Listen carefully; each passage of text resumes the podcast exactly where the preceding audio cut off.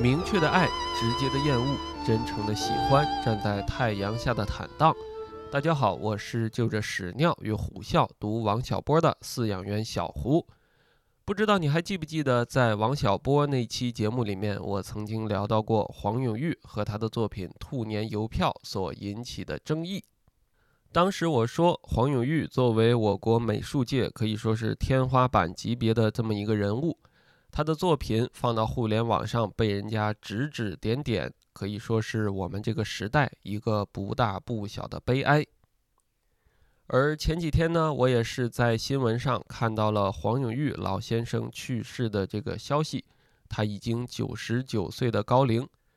所以今天这期节目，我也想跟大家来一起分享一下黄永玉的传奇人生，以及他这本非常著名的散文集。沿着塞纳河到翡冷翠。The Seine when she starts on her travels lazily flows from her source. Slowly her length she unravels, twisting and turning her course. 黄永玉呢，一九二四年出生在湖南湘西凤凰县的一个书香门第家庭。提到凤凰县，我想大家或多或少都有所耳闻，原因是那本非常著名的书叫做《编程》。它当然不是我们今天说程序员的那个编程，它是边陲的边，城市的城，编程。而《编程》的作者沈从文呢，凑巧就是黄永玉的表叔。所以从这个人物关系上，你也能够看出黄永玉在他小的时候是怎样的一种家庭氛围。黄永玉的父母都是当地学校的校长，是非常具有进步意识的人。尤其是黄永玉的母亲，她可以算是当地的第一位新女性。从现在的照片中，我们可以看到他的母亲当时剪着短发，可以说寸头，然后穿着短裙去给学生们上课。也就是在这种非常开明和进步的家庭教育当中，形成了黄永玉童年时期顽劣的性格。据他自己说，他在当时读小学的时候，人家给他起了一个外号，叫做“黄逃学”，因为他非常喜欢逃学。关于他逃学呢，有两个小故事。一个是他有一回逃学被父母抓到了，父母就问他说：“你不在学校待着，怎么回来了呢？”黄永玉说：“学校放假了。”父母都是搞教育的嘛，他也知道是怎么回事儿，就继续问下去说：“学校放什么假了？”他说：“我也不知道什么假，反正就放假了。”父母说：“那我们去看看吧。”于是就带着黄永玉走了一两公里的路，走到学校。学校当然没有放假，学校门口还有很多小孩看到他被抓回来了，在那里又笑又跳。黄永玉此时当然觉得非常的尴尬。如果是我们正常的小孩发生了这种事，当然少不了一顿臭骂或者是毒打。但是在黄永玉的童年，很幸运没有发生这种事。另外一个小故事呢，是黄永玉他有一次逃学去爬山，然后摔断了腿。被当地的一个苗族人收留，在家里面治这个腿伤，一治呢就是半个月。这个时候家里面的父母当然很着急了，我家的小孩子半个月没有回到家里面，到处去找啊什么的也没有找到。当时据说父母已经做好了最坏的打算。结果半个月之后呢，有一回父母在那里吃饭，然后黄永玉一个人跑回到家里面来，父母看到他也知道大概是怎么回事儿。并没有多说，就是冲他招招手，说回来啦，回来了，那过来吃饭吧，过来吃饭。这两个小故事当中，我们可以看到黄永玉小的时候，他的成长环境可以说是非常的自由。当然了，我们在聊到一个人的时候，我们尽可能不去用他后期的成就来追溯他早期成长环境的一些必然性。但是在黄永玉的成长经历中，我们不免可以看到他艺术天分的由来。他小的时候，家乡凤凰县环境非常的优美，家庭教育很宽松，同时还有他的表叔沈从文，也是一个非常感性的这么一个人。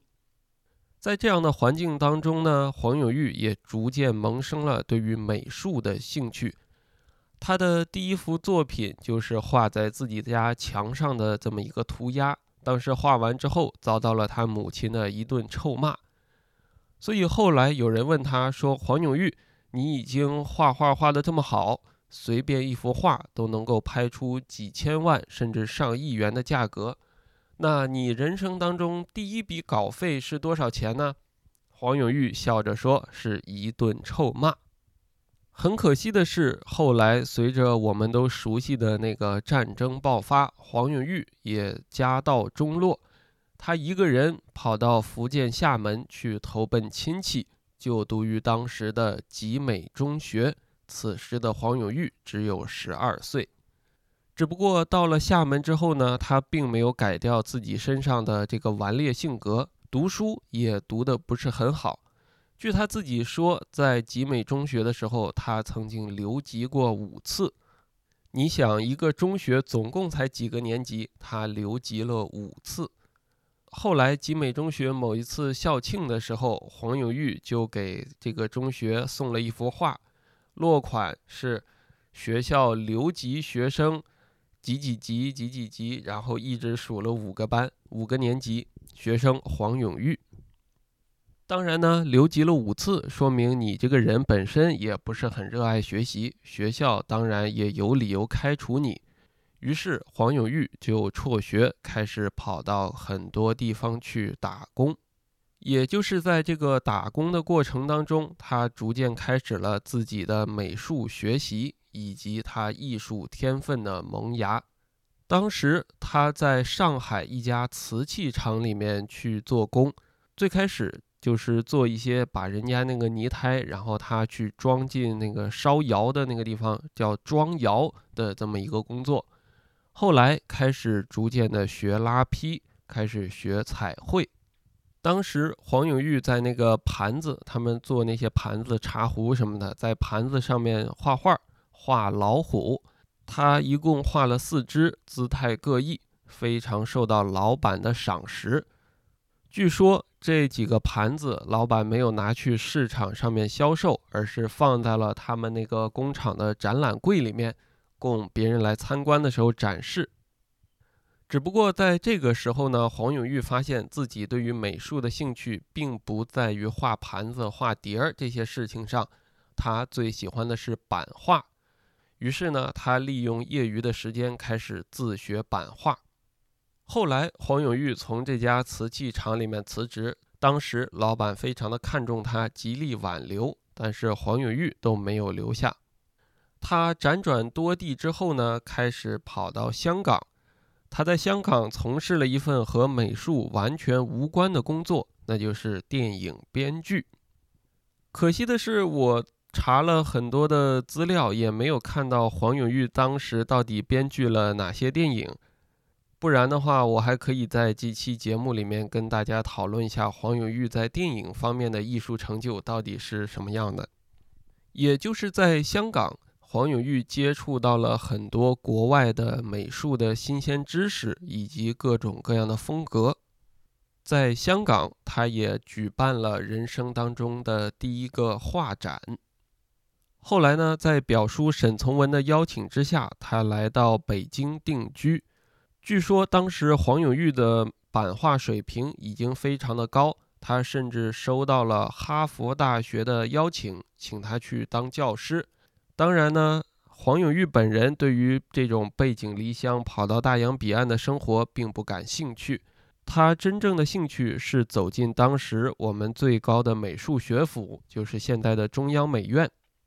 在北京的时候，有一次，一个央美的老教授就直接很不客气说：“他说黄永玉，你还想走进央美？你一个小学文化的人，连中学都没有上完，我们这里可是大学。”去这样当着很多人的面对他进行了羞辱，而黄永玉本人也非常的不服气。他说：“你现在不要看。”等我回去把我这个画画扎实了，画好了，五年之后，我堂堂正正的踏进你们央美校门去。回去之后呢，黄永玉继续钻研各种各样的美术知识，也锻炼自己的画工。果然，在五年之后，他被中央美院邀请，破格成为当时最年轻的一个美术教师。虽然黄永玉的性格潇洒顽劣，但是他说他在教学的过程当中是非常的认真。而在他的教学生涯当中呢，也留下了一些他与常人不同的地方。比如说，他去上课的时候，他都是翻窗户走进那个教室里面。你就想象你在上学的时候，很多学生都在那里坐好了，等着老师过来，结果看了半天这个门都没有人进来，过一会儿从窗户翻进来一个人，这种场面是多么的令人惊讶。这一段经历看起来非常的传奇，一个小学都没毕业的人，然后行事作风又是如此的放荡不羁，他为什么会被当时的中央美院邀请破格去成为了最年轻的教师呢？那是因为黄永玉当时创作了一组非常著名的版画作品，也是很多八零后、九零后非常熟悉的作品。叫做阿诗玛，这组版画作品你可能很少去看到，但是我相信八零后、九零后一定还记得小的时候有一种香烟，名字叫做阿诗玛。没错，没错，这个香烟品牌就是受到了黄永玉的灵感，也邀请了黄永玉把他的作品印在香烟上。除了他在央美的任教经历之外呢，黄永玉还有一个爱好，就是他非常喜欢汽车。他自己说，当时全北京第一部私家车就是他所购买。他当时开着这辆车在北京三环上飙车，跑到了一百一，被人家还处罚了一通。当时我看到这个故事的时候，我突然想起了。小时候看到的一个，那个时候应该叫网红吧，叫做二环十三郎。只不过区别是，二环十三郎是一个年轻人，而当时的黄永玉已经四十多岁、五十岁了。时间到了一九八零年，其实应该是七八年、七九年的事情。当时呢，黄永玉家里面有一只小猴子，他非常喜欢的小猴子去世了。黄永玉为了纪念这只小猴子，让大家都知道他的这个小猴子有多么的可爱，他就创作了一幅作品。而这幅猴子的画像后来被印到了邮票上，也就是我们现在非常熟悉的那一枚非常昂贵的1980年猴票。也正是因为这枚猴票呢，我国开始第一次发行了生肖邮票。并且成为了后来很多年的一个传统。晚年的黄永玉已经功成名就，他非常的有钱，他自己在北京盖了一所庄园做他的家，大概有八亩地的面积，折合下来呢就是五千三百多平米。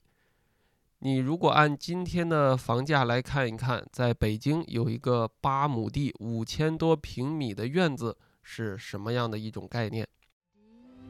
Deep in the country she tarries, not knowing which way to go, till the enchantment of Paris beckons her swiftly to flow. 晚年的黄永玉，除了继续享受他的人生这种飙车、养动物这些爱好之外，他也开始了自己的游学生涯和写作生涯。其中最著名的一本，也应该就是我们接下来要聊的这本书《沿着塞纳河到翡冷翠》，这是他六十七岁的时候游历欧洲所写下的一本散文集。这本书里不仅记录了他当时游历欧洲所发生的一些事情、一些所见所闻，同时也记录了一位老人对于人生的敏锐洞察和一个艺术家对于当时欧洲他所看到的其他艺术家的一些判断。其实，在读这本书之前，我心里是有疑惑的。难道一个人在美术方面他的成就都这么高了，他在文学方面难道还能有所建树吗？这个世界真的如此的不公平吗？我是带着这种怀疑去看这本书的，而看完之后，我发现，没错，这个世界就是这么的不公平。沿着塞纳河到翡冷翠这本书里面，它的文字非常的优美，非常的简洁，甚至读起来带有一种韵律美，有点像诗歌。在这本书里，他毫不避讳的讽刺说，徐志摩，徐志摩的极限功绩就是为一些有名的地方取了令人赞叹的好名字，康桥、香榭丽舍。枫丹白露、翡冷翠，同时也表达出了他对欧洲城市的热爱。他说：“你去过锡耶纳吗？来意大利怎能不去锡耶纳呢？人家很多次告诉我去锡耶纳吧，去锡耶纳吧，不去你会后悔一辈子的。锡耶纳，锡耶纳，我好像见过你，一定见过你，要不就是前世。”与欧洲的美景城市相对比，他也对于街角的画室画廊有非常深厚的感情，以至于留下了那句非常有名的话：任何一种环境或一个人，初次见面就预感到离别的隐痛时，你必定爱上他了。She goes flowing, flowing, flowing as she leaves the countryside. For she's going, going, going to meet Paris like a bride. And she's cooing, cooing, cooing, cooing like the murmuring doves. For the Seine has gone a wooing, and it's Paris that she loves. 黄永玉在这本书当中的文字和描述看起来如此的大巧不工，他并没有使用多么丰富和华丽的词藻，但是凭借他敏锐的洞察以及艺术天分，将这些情感和画面以及故事表现得淋漓尽致。这就让我想起来我们在网上看到的一些对于他后期画作的一些指摘，说他画的兔子，说他画的动物看起来这么吓人。难道真的适合作为一个邮票，作为我们纪念新年的一个作品吗？实际上，这就让我想起另一本书，叫做《鱼骨为徒与涓涓发屋》。《鱼骨为徒》是吴昌硕所提的一块匾。吴昌硕，我相信大家已经很熟悉了，他是一个美术大师。而娟娟发屋呢，它是重庆一家理发店的那个老板，他随便写的这个招牌。《鱼骨为图与娟娟发屋》这本书主要讲述的就是说，那么这种大师级的作品和我们所谓民间野趣之间是存在很多异曲同工之妙。很多艺术大师到了他的晚年。他对于所有的技术技巧以及一些艺术性的东西都掌握得非常纯熟之后，他会去探索艺术的本质到底是什么。我们知道，在几千万年前、几百万年前，原始人他虽然只是凭借一些天分将看到的东西画成了壁画，但是我们后来的人从这些壁画当中汲取到了非常多的营养。很多时候，艺术就是这样，它并不是高高在上的，而是存在于天分之中，而且这种天分也并不是一小撮天才所独有，反而可能是每一个人所共有。所以，很多书法家的作品发到网上之后，大家会去嘲笑说：“你看这乱七八糟写的是什么东西？”甚至还有人贴出图来说。我家四五岁的小孩写的那个字和你这个书法家写的那个字好像并没有什么不同嘛。实际上，这恰恰是这些艺术家在掌握了很多艺术的创作规范之后，去探索。比如说，一个字当我们去打破了书法、打破了书写的规则之后，我们到底应该怎样很本能的去把这个字表现出来？所谓自然书写的状态。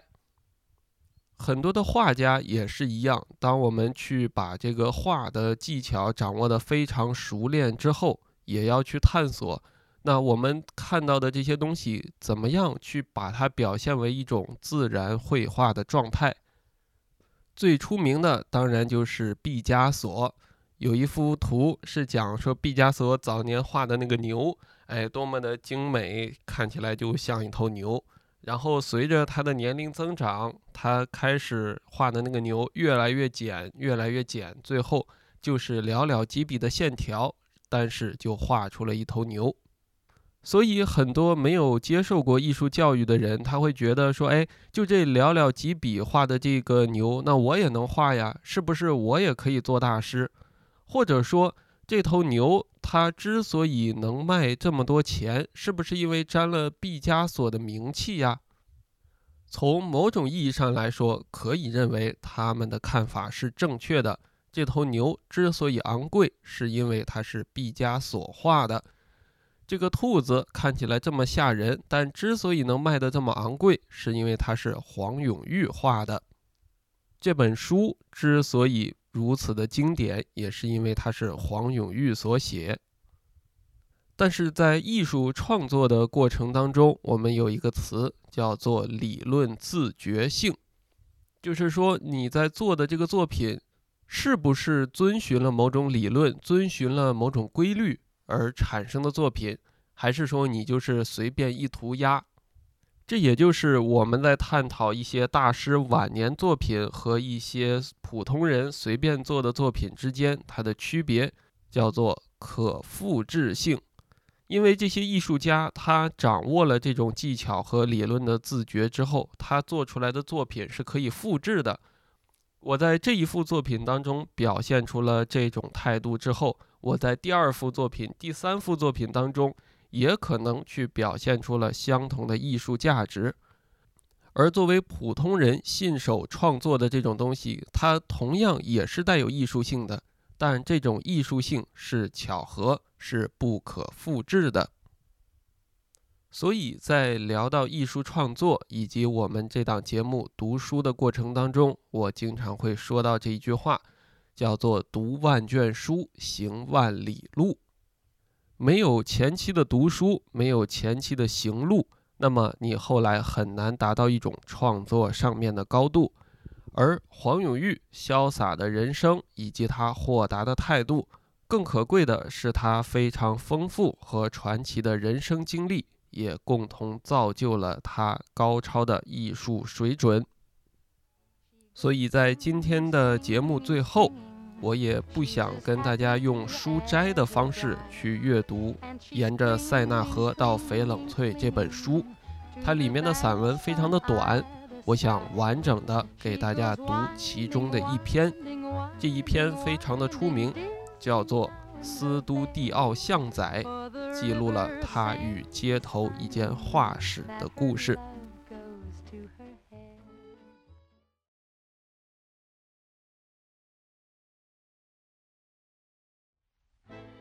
大教堂左侧有一条非常窄的巷子，名叫斯都蒂奥街。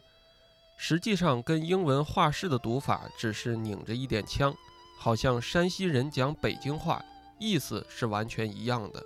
艺术工作室或画室的街。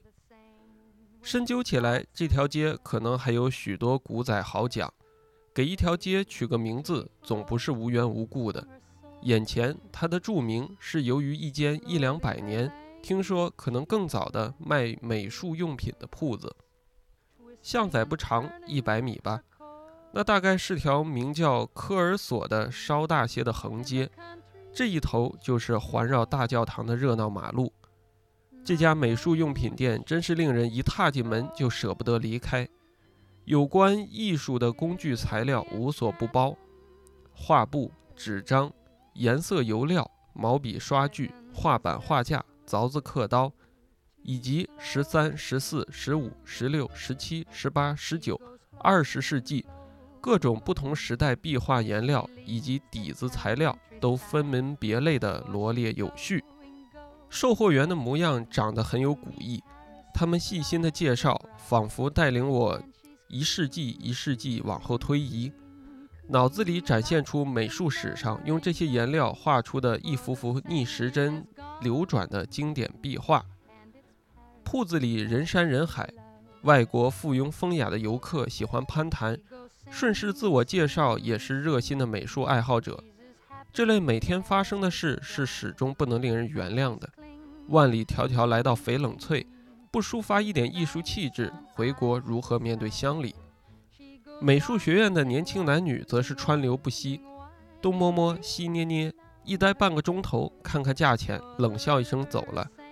大不了应付面子，买一小盒木炭或是两支铅笔。来是要来的。观赏和感染的成分较多，真正要用工具材料时，他们自有便宜的去处。我好不容易在女儿的带领下，熟悉了从莱坡里搭十一号 A 公交车，在大教堂下车，再步行到斯都迪奥街的路线。以后我一缺材料，也会一个人到这儿来买了，多好！热天冷天，我这个不太寂寞的老头，来来回回在这条街上走着。铺子里的人熟悉我了，我给他们旅行支票，他们知道我不懂外币换算，细心耐烦地在打印好的价单上又用铅笔给我说明，次数多了就显得有些亲切。返港的前一天，我又去了那里一趟，添购几支做蜡雕塑用的刀具，并向他们告别，握手。哦，中国画家，欢迎再来翡冷翠，会来的。我很喜欢意大利的美术材料和工具。是的，意大利的美术材料一流。我们知道你买了很多。他转头告诉一位长黑胡子的胖子：“叽里咕噜，叽里咕噜。”那胖子扬了一下眉毛，对我笑了一笑。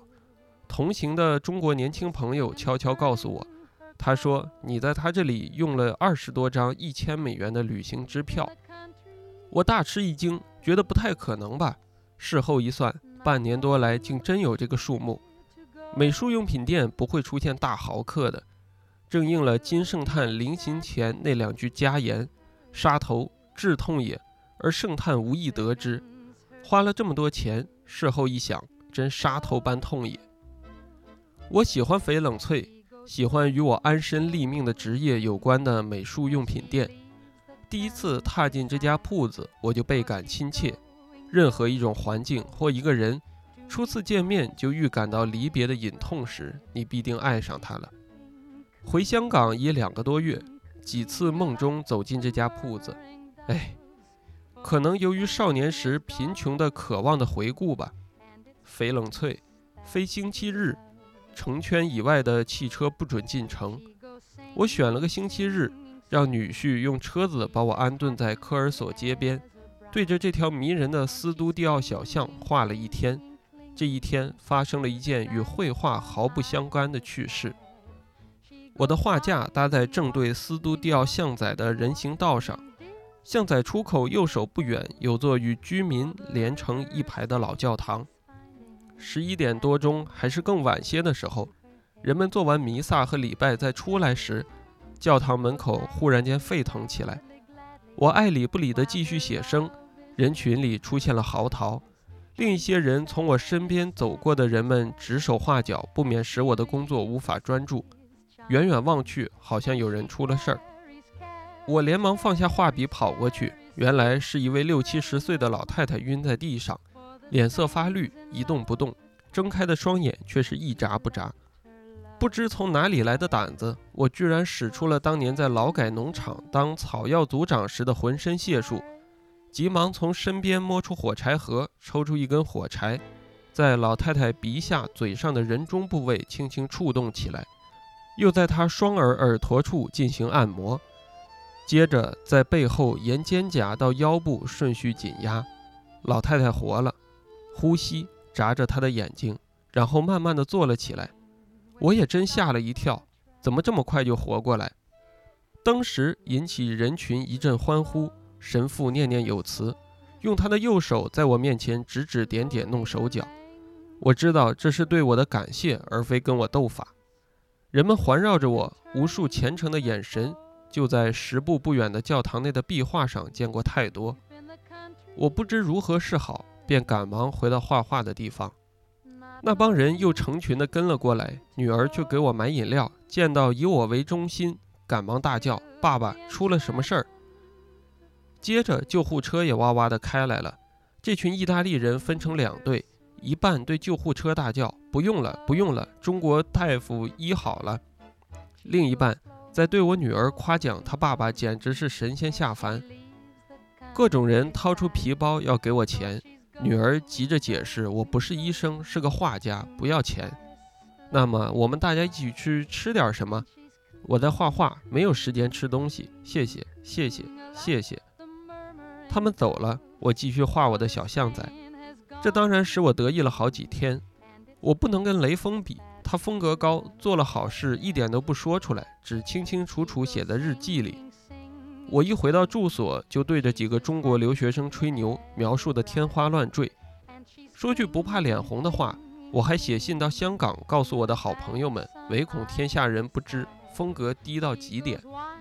毛主席纪念白求恩一文就问过大家：这是什么精神？这是国际主义精神，这是共产主义精神。我这个算个什么精神呢？快乐精神，好玩精神。说实话。